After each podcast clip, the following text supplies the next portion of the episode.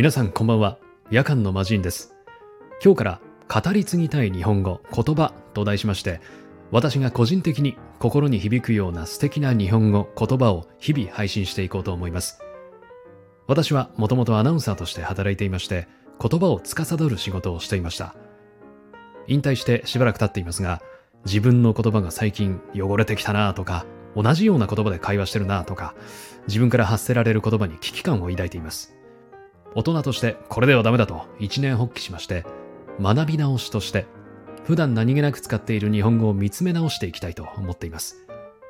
この配信を通して皆さんと一緒に学んでいき日本語の魅力再発見につながることさらに私のそして聞いていただいた方が紡いでいく言葉が豊かになっていくことを願っています。さあ前置きはこれぐらいにしまして、えー、本日の言葉を発表します。本日の言葉はこちら。千歳。まああの最初は縁起のいい言葉からということでこの言葉にしました。この千歳というのは単純に千年という意味だけではなくて長い時間のことを指します。千歳は鶴は千年亀は万年という言い伝えにちなんだ言葉で長寿でめでたいことを意味します。縁起の良さからいろいろな名称に使われていますよね。北海道の千歳市。新千歳空港は有名ですよね。多くの鶴が飛来し、川辺はその生息地ですので、まさに千歳の名前にふさわしい土地です。あとは、七五三で食べる千歳飴。長寿を願う飴で、紅白の細長い飴ですが、その袋も鶴や亀、そして松竹梅が描かれている縁起のいいものが勢揃い。まあ当時は全くそんなことは私は気にしたことありませんでしたが、えー、七五三はそんな家族の思いが込められています。長寿と言いますと、私の母方の祖母が90歳を超えており、大変ありがたいことなんですが、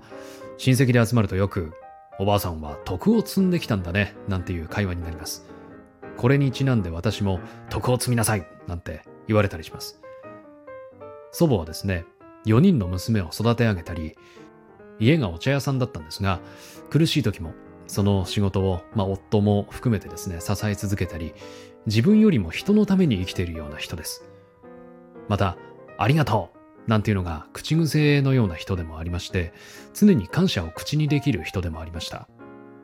徳というのは曖昧な言葉ではありますし、人それぞれその形や捉え方というものがあると思いますが、私個人としては人のために何かできるような、常に人に感謝できる人間でありたい。そうやって祖母のように過ごしていく中で小さな幸せを積み重ねていくこと、それが私にとっての得なのかなと思っています。それが自然と千歳へとつながっていくのかもと、そんなことを思いました。まあ長生きとは大好きな人と長く一緒にいられること、互いにとってかけがえのない時間となります。自分もそんな未来を信じて日々過ごしていきたいなと思います。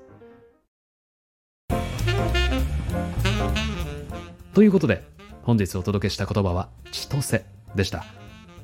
皆さんの言葉が豊かになりますように、そして誰かの心に届きますように。それではまた次回お会いしましょう。夜間の魔人でした。